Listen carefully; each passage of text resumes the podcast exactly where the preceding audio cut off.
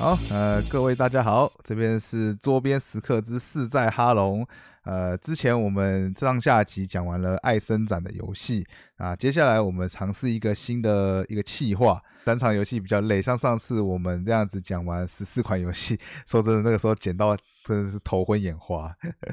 对，而且还要赶着在这个爱生展这个热潮就是结束之前，赶快把这个片剪出来，压力比较大。对，真的，然后那时候真是超累的，还要上字幕。对，所以我们这边就有一个新的节目啦，不一定是长期，先看一下大家反应如何。那会是一个比较短时间的节目，那我们可能就会讲几件事情啊。第一个可能会跟大家介绍最近近期在 BGG 以及即时上面的一些新游戏、热门游戏或者是常驻的游戏。那我们可能会挑个一到两款来进行一个比较深入的探讨，最后我们会讲一下就是最近看到的一些有趣的文章，所以总共大概会有这三个阶段，照顺序这样讲。不知道大家有没有喜欢这样的节目？如果有的话，也欢迎留言来支持我们，或者是提出一些改善的意见。好，我们就废话不多说，直接开始啊！第一件事情是要讲一下最近在 BGG 上和即时上面的一些常驻和新游戏，不知道哈士奇有看到什么让你觉得在意的？嗯，B G G 最近的热门的新游戏有几个，我还就是有几个非常熟的呃旧面孔，然后也有常常今年听到人家讨论的新面孔。那比较热门的呃旧面孔呢，有这个沙丘帝国。我想呢，这款可能是因为最近搭上这个电影的热潮，就有被玩家们特别讨论。你有去看沙丘电影吗？没有哎，我没有看，就是因为你知道疫情嘛，所以不不太敢去这种 密闭空间。哦，可以可以看串流吧。对，哎，串串得上了吗？串流不晓我晓得，我只有订阅那个 Netflix，但是好像还没有在上面有看到。哦，我我先讲一下，我有看电影。啊《沙丘帝国》的规则我稍微瞄过去，我觉得。两者没有什么直接的关系，我觉得啦，就是有些家族势力的角逐，就是有会有代入感。如果有去看的话，但是因为电影现在也是 Part One，所以其实有点母萨萨。说老实话，还可能好看在后面吧。对，但是还不错啦，特效什么的还不错。那下一款呢，就是这个呃《Lost Ruins of Arnak》。那这款想想必大家都非常熟悉啦，因为最近要出新扩充嘛。哎，不对吧？你是说想想必大家都非常熟悉啦？不熟悉的赶快去给我去看《十三哈喽》上篇跟下篇。对，不熟悉的赶快回去复习一下。对，然后下一款呢是这个 Cascadia，那这款在 BGC 上面热门了好一阵子了。就自从它 Case 游戏寄给大家之后，就一直啊常驻在这个热门游戏的排行榜上。上次聚会有人带这个啊，我没我没玩到，那超可惜的。它看起来真的还蛮漂亮的，真的蛮想下去玩玩看。这款最近也确定要出中文版了，啊，是由阿斯莫迪来代理。哦，感觉应该还不错吧？我听 A G 的，呃，他还蛮喜欢这款游戏的。当天也是他带的啊，他也有问要不要玩，可是真没空。对，我想应该玩起来可能会跟猫坦差不多，因为它是那个猫坦的作者出的游戏。对。好，下一款游戏是《灵机岛》（Spirit Island）。对，可以去看教学啊，不是啊。这款真的是常驻蛮久的了。对，这款也很久了，就是因为是好游戏吧。哦，我我有搜它的那个中文版啊，蛮好玩的。我还有一扩，那二扩有要出中文，但也一直拖着，应该也是明年的事情了。拖到明年也好，让大家的钱包充值一下。对，充值钱包是为了花更多钱。对。然后呢，呃，还有一款就是重塑火星，或是之前的呃翻作殖民火星。那这款游戏今年有因为有出卡牌版，然后也有出呃三 D 大盒的募资。你是不是故意是不讲骰子版？没有，不知道骰子版好不好玩。不过还有出骰子版啦，我不知道出了没啦，但是还有。哦，它有骰子版，对，对，它有骰子版。没有，没有，那没有特别关注过骰子版。对啊，这几款算是对，就是 B G G 和即时上面目前都比较热门的品相啦。那呃，哈士奇觉得为什么这几个会一直在上面呢？呃，我觉得可能除了游戏本身就好玩之外。会特别常驻在，比如说前十名或前二十名，可能也就是跟他们最近呃有相关的作品有关系吧。我想，啊，你是说例如可能有电影的加持啊，或者是有新的扩充，或是新的一些新闻呐、对一些新的吸引人的新闻这样子。对，没错，这个部分在即时上面蛮明显的。通常有一些文章啊，有些大厂会写一些文章，就是会上来。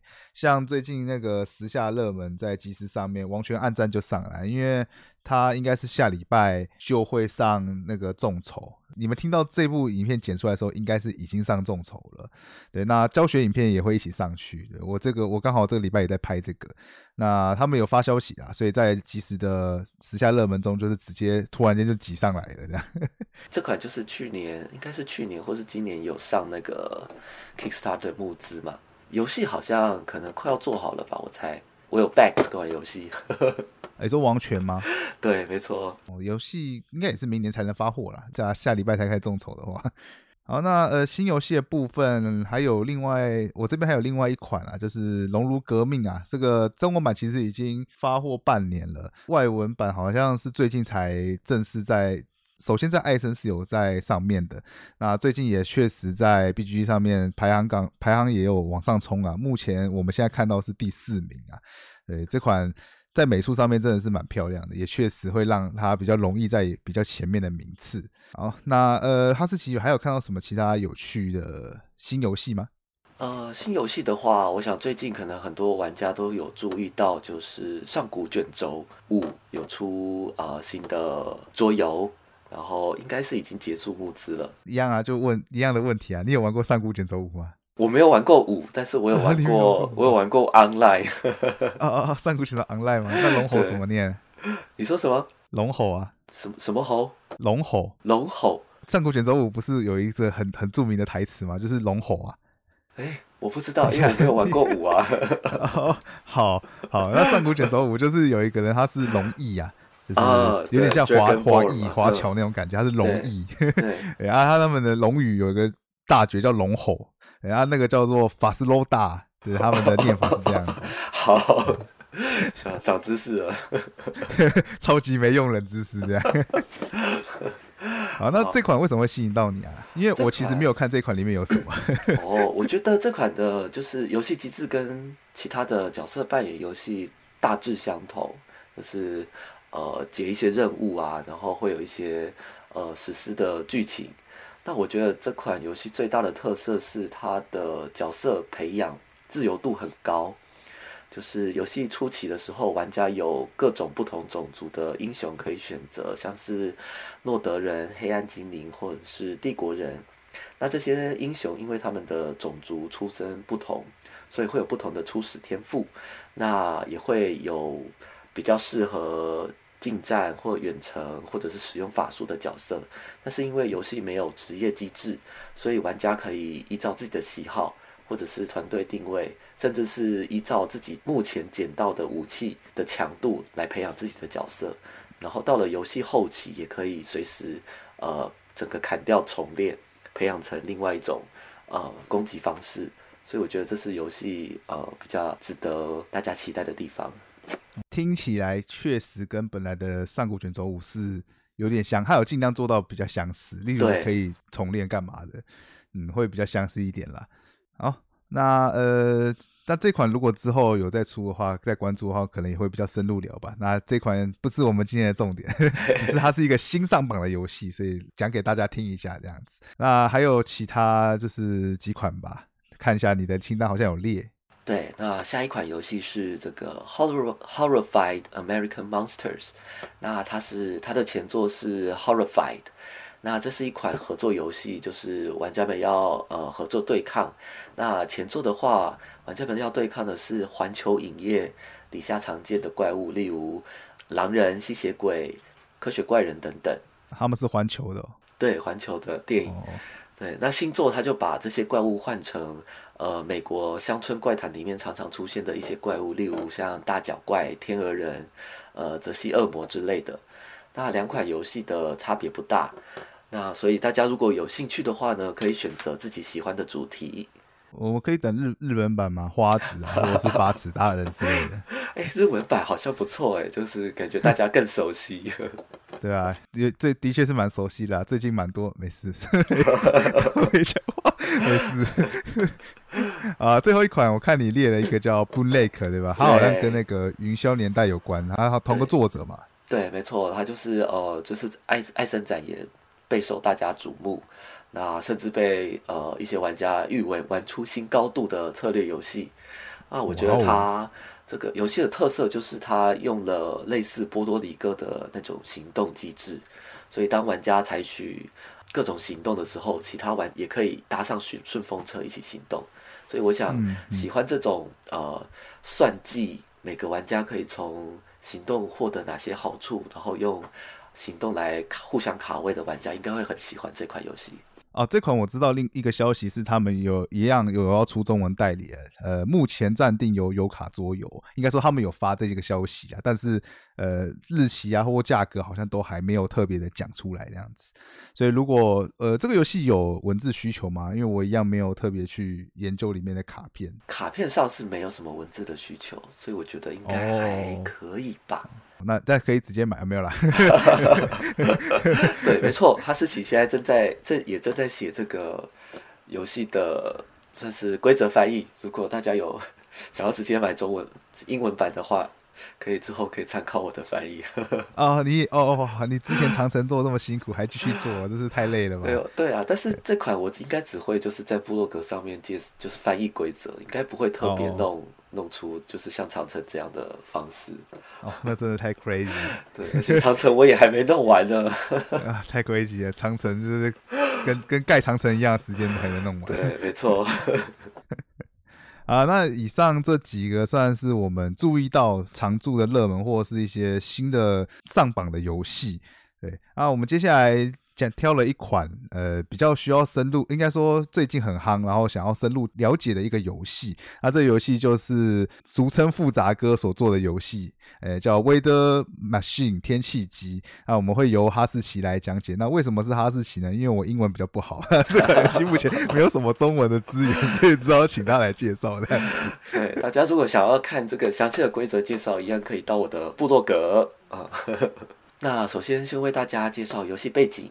那在这款游戏中，玩家会扮演科学家，在一个拉蒂夫教授领导的研究团队中工作。那这位拉蒂夫教授呢，为了解决自然灾害的问题，所以他打造了一台可以控制气候的天气机。那这台天气机虽然获得初步的成功，但大家却意外发现天气机也有副作用，那就是蝴蝶效应。每当天气机运作的时候，会使令地球的另一端产生致命的极端气候。那就在众人一筹莫展的时候，政府介入了研究，希望能在地球所有生命被天气机毁灭之前解决这些问题。那同时呢，政府也注意到天气机的重要性，所以也希望玩家们可以帮政府打造一台全新的天气机。对，他是看完那个吧，气象站那个电影 都想出来的 对背景吧。等一下，没错，我也觉得这个会让我想到气象站这场这这部电影。可是，可是我觉得他的解决方式也是蛮奇怪的，就是我在 A 座，假如我在就是 A 的地方发动天气机，然后他你是说地球对面会有副作用？对，然后我们找三个定位点，然后互相这样子做。这样不是不会出事吗？感觉起来地球只会更烂而已啊！那真的没问题吗？这个吧，这个嘛，不是这个作品在讨论的事情。我们只要开心的做完这个机器，赚到我们该拿该我们拿到我们该拿的辅助，然后赚到我们该拿的薪资就可以了。这样对，没错。太可怕了，这游戏太可怕了。好，那所以呢，就是从上面的故事，我们就可以知道，玩家们需要打造呃三台天气机，一台是位于图板蓝色区域的政府天气机，那一台是位于绿色区域的拉蒂夫教授的天气机，那还有一台是紫色区域玩家自己打造的天气机。三台天气机也分别对应三大行动地点，也就是政府、拉蒂夫的实验室跟研发。那玩家们在游戏中，如果为政府做事，就可以得到政府的补助，而使用各种增益。那如果是为呃拉蒂夫教授打造天气机的话呢，就可以发表论文，增加自己的学术成就。当然，玩家也可以选择独自在研发展开研究，然后打造自己的天气机。无论玩家打造哪一台天气机，都可以为自己累积学术成就。解决当前的天气问题，但同时也会引发蝴蝶效应，让极端天气的问题更加严重。呃，所以背景故事一开始啊，就是背景故事是中间那一台绿色的拉蒂夫实验室的天气机出问题了，是不是？对，没错。哦，所以它可能需要就是废掉，然后再办公投去重启它这样子吗？呃，就是我们现在是会回到教授的实验室去研究这台有问题的天气机，然后再把。对啊，你不住在台湾，我 没事，没事。我刚才在讲干话，继续介绍。好，那介绍了完了游戏背景跟游戏的目的之后，那我们接下来看一下游戏机制。那 Weather Machine 是一款工人放置游戏，所以玩家们会把自己的工人放在刚才说的呃政府实验室跟研发的行动栏位上。那这些行动栏位，玩家放置工人的位置呢，会影响自己可以执行的行动数量，以及放置工人的费用。跟奖励，越早放置工人，玩家可以执行越多的行动；但较晚放置工人的玩家，他却可以拿到比较多的工人奖励，或者是减少放置工人所需要的费用。所以玩家们在游戏过程中，呃，主要的考量就是要呃互相卡位，增强这些行动栏位。哦，所以它跟一般的呃功能摆放不一样的地方是，后放的人也不一定会比较吃亏吗？对，没错。哦，因为一般来说，功能摆放可能后面就是要付比较多钱嘛。像例如举个经典例子，农家乐好了，对，那个行动格啦，有两格，一格打职业行动格，一格可能是免费的，那另外一格可能就要付费，所以后后面放的那个人就必须付比较高的成本。但是在这个游戏中，后放有后放的好处，先放也有先放的好处，这样吗？对，没错，就是它主要放行动格的话，可以让你获得行动需要的资金。那这个资金原则上是越晚放的玩家越获得的资金会越多，所以相对这来说就是一种呃补偿吧，很直接的补偿。那除了放置功能之外呢，那 Weather Machine 还有其他的游戏机制，像是资源管理、板块放置，还有成套收集。那这些机制都结合在玩家的个人图板上，例如像是呃玩家的图板最右侧呢是他的个人工坊。那玩家可以利用个人工坊板块扩建个人工坊的栏位，来存放行动所需要的资源。那或者是玩家在行动过程中，他会累积他的学术成就，那会获得相对应的呃研究标记。那他可以把这些研究标记放在个人图板上，然后收集到一定类型的标记，可以在游戏结束的时候获得分数。那以上呢就是 Weather Machine 超级简化版的游戏介绍。我觉得游戏机制本身不是太复杂，那主要的概念就是玩家要增强行动栏位、收集资源、执行行动，然后再搭配上个人图板上的其他机制，还有个人游戏目标来增加游戏的变化。那不过因为每个行动它都有很多步骤要完成，那每个步骤它需要的资源类型又不一样。所以就会有很多细节需要注意，可能就是负责学习规则跟教学的玩家要多下一点苦心。这个应该是复杂哥就是共通的，说算是问题也没有，应该是特色吧。他的游戏是它的概念都不难，可是每个行动之间都有一些串联的部分，你可能光是要理解这整这整个流程跟概念，就需要花一点时间。纵使他每一个点都没有那么困难，像画廊经理人吗？嗯，对，画廊经理，画廊经理人之类的，那。就是呃，其实概念就非常单纯，真的就是如同名字一样，画廊经理人，我们就是要想办法搞好我们的画廊。但是搞好画廊就有很多事情要做啊，在这个游戏，在那些游戏中都必须要怎么讲？你需要一点时间去适应啊，去理解这整个流水线吧。像看板汽车也一样。天气机目前也是给我这样的感觉，说实话，对，没错它的 B G 上重度是四点一一啊，这算是比较复杂度比较高的游戏，这样。对，没错。好，那呃，以上是我们就是这一次介绍的一些新的游戏，还有深入探讨的天气机。啊，最后我们有发现一个最近在 B G 上一个讨论，由呃 Eric Martin 这个玩家吧，呃发了一篇有趣的文章，我们来跟大家分享一下这个内容。呃，这篇内容主要在讲说，为何新的游戏都比较容易上 B G G 的，就是排排行榜热门排行榜那样子。其实不只是热门排行榜，就是呃比较固定的那种百大这种排行榜。百大，嗯，他好像都是说比较容易上嘛。对。那就哈士奇这边先讲一下你的，他他大概这个篇文章大概在讲什么好了。嗯，好，那作者针对这个问题，他提出了几个可能的原因。首先，第一个就是玩家的主观心态。那因为现在有很多游戏，它就是这个可能是比较针对 Gloomhaven 哦这种花很多钱然后买了模型的这种游戏。那这种可能因为玩家自己花了大钱，所以呢会希望自己物超所值，所以会给游戏比较高的评分。哦，你是也有可能就是不管这东西好不好，就像是你买了一个呃几百块的冰淇淋好了，对它只要不要太难吃，你通常都会给比较高分嘛，因为你花了这么贵的钱，这个东西是好吃的 啊，一个心理作用，这是他提出的第一个点嘛。对，第一个点。那第二个原因呢，是他觉得游戏机制更加成熟了。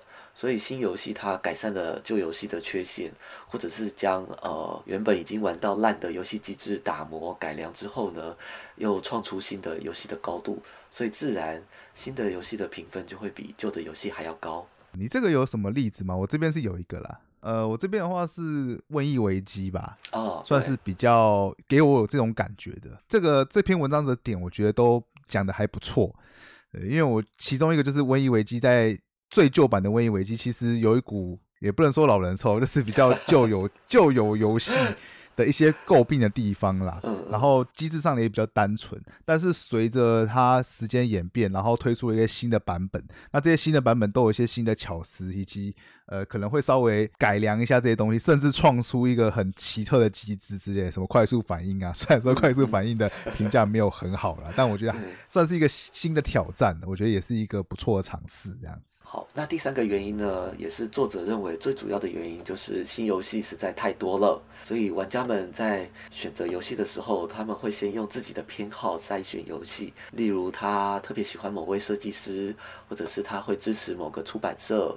那或者是游戏机制、主题、美术等等，那再从这些筛选过的清单里面选择自己感兴趣的游戏。所以呢，当游戏再版或者是出新扩充的时候，那本来不喜欢旧游戏的玩家，很理所当然的就会因为自己的偏好，把这些新游戏移除。但是本来原本就喜欢这些游戏的玩家，他就会因为自己的偏好而更愿意尝试这些新游戏。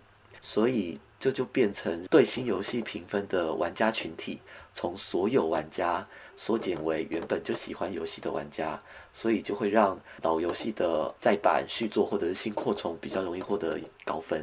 嗯，这一点我更有感悟啦，因为这算是整体素质的提升。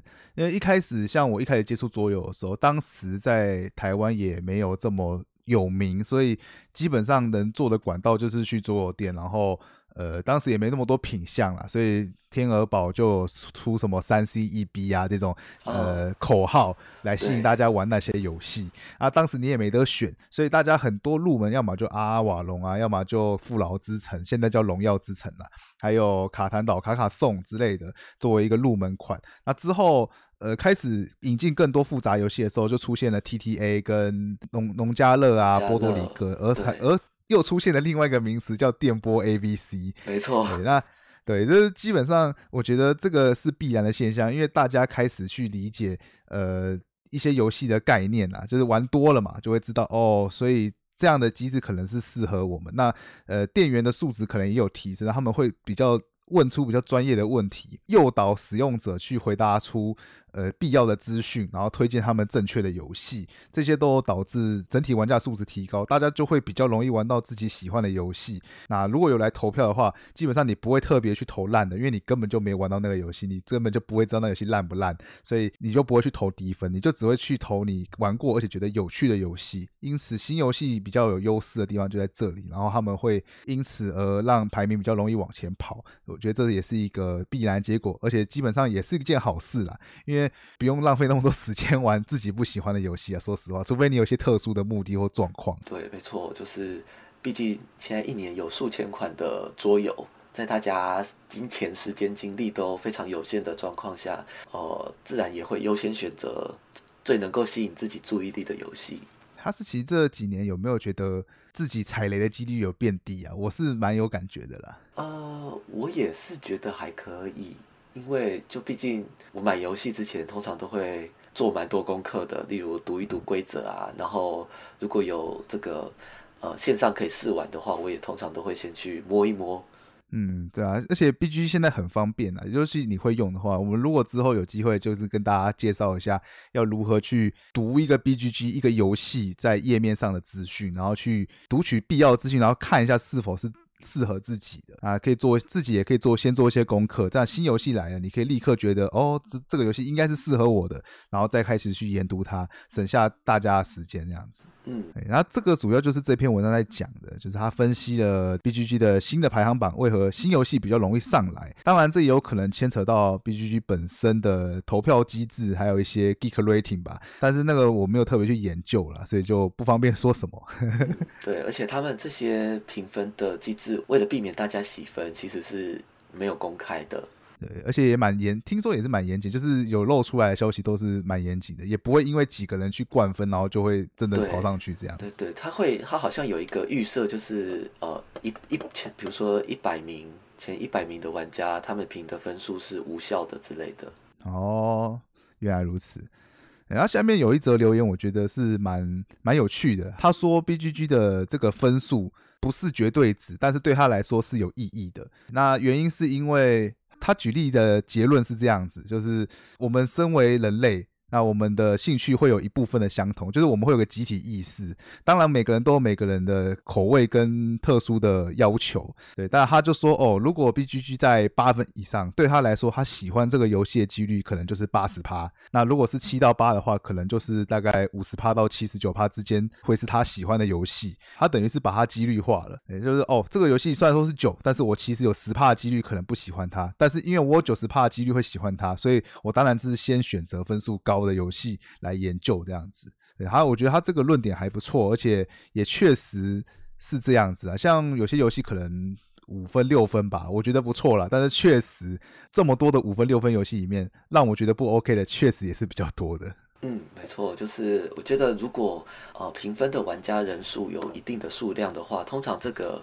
会是比较准确的呃参考的数值。对，就是有个参考值啊。当然，好不好玩见仁见智，这是一定的。对，一定会有例外。但是通常就是，如果大家把它当做是一个几率来参考的话，我觉得算是就还不错的一个指标。